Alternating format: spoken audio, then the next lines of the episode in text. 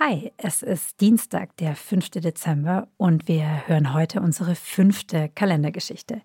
Mein Name ist Anne Kunze. Ich bin die Kriminalreporterin der Zeit und zu mir eingeladen habe ich Ursula Merz, die uns den ganzen Advent lang von alltäglichen Verbrechen berichtet und uns auch viel darüber erzählt, was uns Menschen ausmacht und wie wir miteinander leben. In der Geschichte, die du uns heute mitgebracht hast, Ursula, geht es ja um Nachbarn. Mhm. Man sagt ja immer, dass die Familie der mhm. gefährlichste Ort sei, aber die Nachbarn sind, glaube ich, auch nicht ganz ungefährlich, ja. oder? Nebeneinander leben, übereinander leben oder wohnen kann wirklich zu sehr, sehr viel Streit führen. Man kennt doch so vollkommen eskalierte Fälle, wo es damit anfängt, dass die Zweige des Baums ins Nachbargrundstück ähm, die Hecke nicht beschnitten ja, wird. Und ein paar Jahre später steht jemand irgendwie mit dem Gewehr in der Tür. Also mhm. das kann schlimm eskalieren.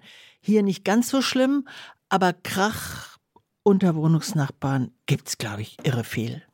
Wer steht vor Gericht? Alles ein bisschen sehr kompliziert. Ich versuche es mal ich würde mal Wie sagen, immer bei Nachbarschaftsstreitigkeiten. Ja, genau. Also ich würde mal sagen, im Zentrum der Geschichte steht eine Perserkatze. Ah, okay. Sie wurde auch in der Anklage als Perserkatze benannt und nicht einfach als Katze, weil sie natürlich weil sie so wertvoll sehr, ist. Sehr, sehr viel wertvoller, irgendwie so ein dievenhaftes Wesen. So. Herr Bertram war der Besitzer der zu Tode gekommenen Perserkatze. Angeklagt ist Herr Albrecht, der wohnt unter Herrn Bertram. Wessen ist er angeklagt? Mhm. Herr Albrecht ist angeklagt wegen Tierquälerei und Sachbeschädigung. Du fragst jetzt wahrscheinlich, warum Sachbeschädigung. Ja. Vielleicht wusstest du es, weil Tiere, wenn sie als Sache bezeichnet werden. Im Recht. Im, ja, im Tiere Recht. sind Sachen. Mhm. Was soll er denn gemacht haben also, mit der Perserkatze? Herr Albrecht soll am 15. Mai 2019 um 9.15 Uhr morgens die Perserkatze, die über seinen Balkon lief, gepackt und auf die Straße geschmissen haben. Eine halbe Stunde später kam die Perserkatze zu Tode. Ah, sie ist an diesem Sturz verstorben. Sie ist an diesem Sturz gestorben. Das ist eigentlich, würde ich mal sagen, der einzige feststehende Fakt, wenn auch ein sehr trauriger okay. Fakt der Eins. Aber so. alles andere ist im Schwange. Genau. Nun ist es so, Herr Albrecht, der also unter Herrn Bertram wohnt, sagt, das kann nicht sein. Aus zwei Gründen. Erstens müsste die Perserkatze dann kopfüber die Wand hinuntergeklettert sein auf seinen Balkon. Das wäre der Perserkatze vielleicht noch zuzutrauen.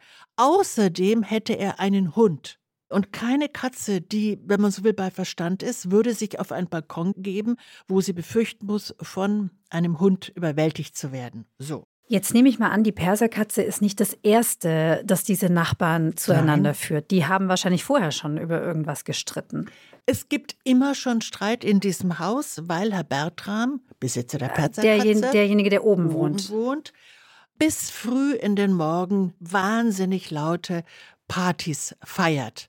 Das gesamte Haus, also ist, glaube ich, ein, ein dreistöckiges Haus mit äh, so mittelständischen Zuschnitt, mit diesen Partys belärmt.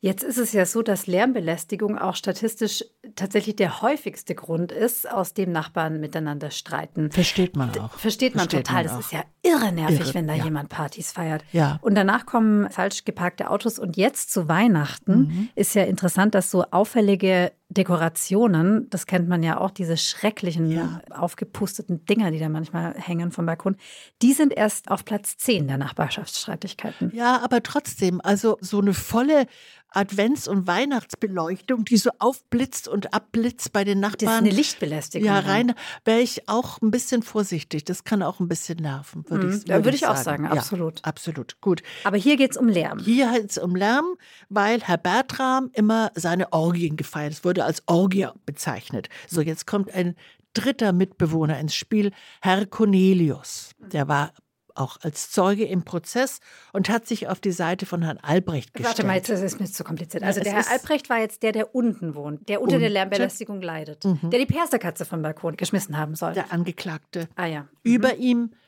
Herr Bertram. Mhm. Party feiern, Katzenbesitzer. Neben Herrn Bertram Herr Cornelius. Herr Cornelius sagt nun Folgendes aus, was sich an diesem Morgen zugetragen hat. Es war schon ziemliches Remi-Demi morgens. Er nämlich sei um 8 Uhr im Hausflur von Herrn Bertram mit einem Messer bedroht worden. Aha, und warum das?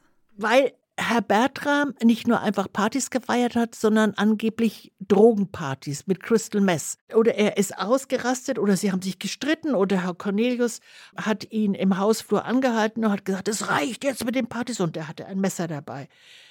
Wichtig an der Aussage von Herrn Cornelius, kommst du noch mit? Ähm, okay. Ja, so mhm, ungefähr. Also Cornelius ja. sagte, ist derjenige, sagte, der, der, der Zeuge. Der, mhm, er sagte, dieser Herr Albrecht kann die Katze gar nicht um 9.15 Uhr vom Balkon geschmissen haben, weil er um 9.15 Uhr oder bis 9.30 Uhr Herr Cornelius mit Herrn Albrecht gesprochen hat, was mit Herrn Bertram zu tun sei. Sie haben sich sozusagen beschwert, äh, waren gemeinsam im Beschwerdegespräch genau. gegen den Herrn Sie sind Bertram. also durchs Haus gelaufen, Herr Cornelius von oben. Du sag mal, was ich finde, was nicht so richtig zusammenpasst. Also einerseits soll er Drogenpartys feiern, ja. andererseits hat er eine Perserkatze.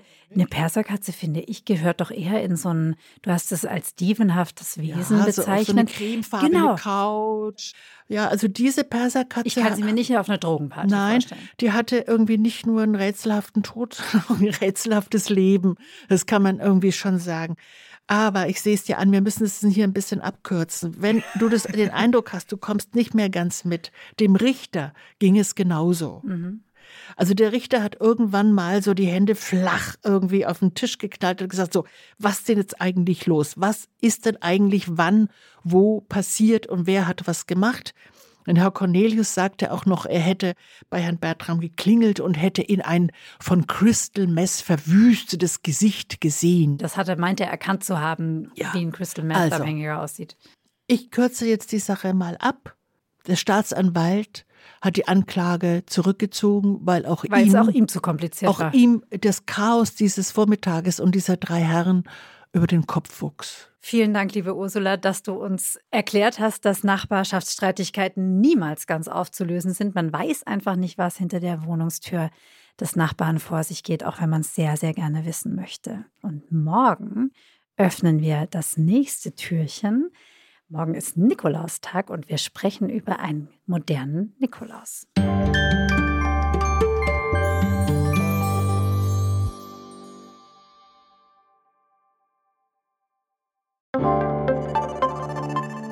Werbung.